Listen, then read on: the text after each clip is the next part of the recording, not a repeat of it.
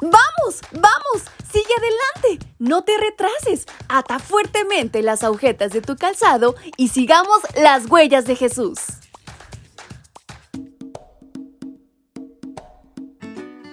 Hola, hola chicos y chicas, ¿cómo están en esta mañana? Espero se encuentren súper bien, pero sobre todo abrigados y contentos porque hoy Dios nos ha regalado una nueva oportunidad de vida y hay que disfrutarla al máximo. ¿Y qué mejor hacerlo que compartiendo y conociendo más acerca de la palabra de Dios? Bienvenidos sean todos a este su devocional para menores y adolescentes. Su amiga Fabi les saluda y les invita a prestar muchísima atención a nuestra reflexión que lleva por ti título?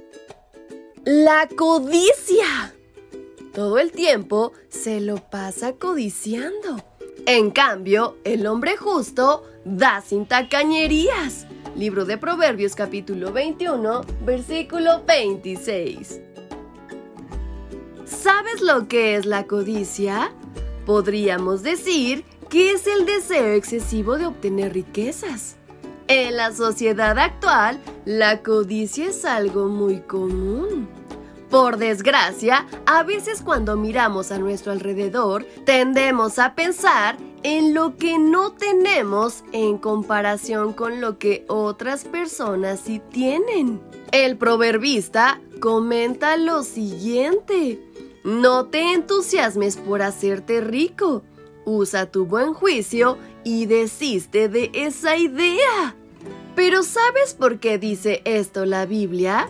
Porque cuando obtener la riqueza se convierte en tu meta primordial, entonces esa meta va a impulsar a muchos a pagar cualquier precio con tal de lograrlo.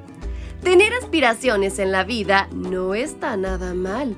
El problema surge cuando esas aspiraciones se convierten en lo más importante o sea, en tus prioridades y llevan a las personas incluso a cometer acciones malas con el fin de obtener lo que desean. La codicia es un sentimiento que no deja nada bueno, sino todo lo contrario, produce un daño a uno mismo y también a los demás. ¿Sabías que millones de personas caen en la trampa de apostar dinero o jugar a la lotería? Piensan que pronto podrían enriquecerse sin mayor esfuerzo. Pero ¿sabes cuáles son las probabilidades de que alguien obtenga el premio mayor? La probabilidad es tan remota que no justifica emplear sus recursos así. Cuando te comparas con otros porque aquellos poseen algo más, caes en el error de dejar de ser tú mismo y pierdes tu autenticidad. Como sabes, todos somos diferentes y compararte con otros es como comparar naranjas con manzanas.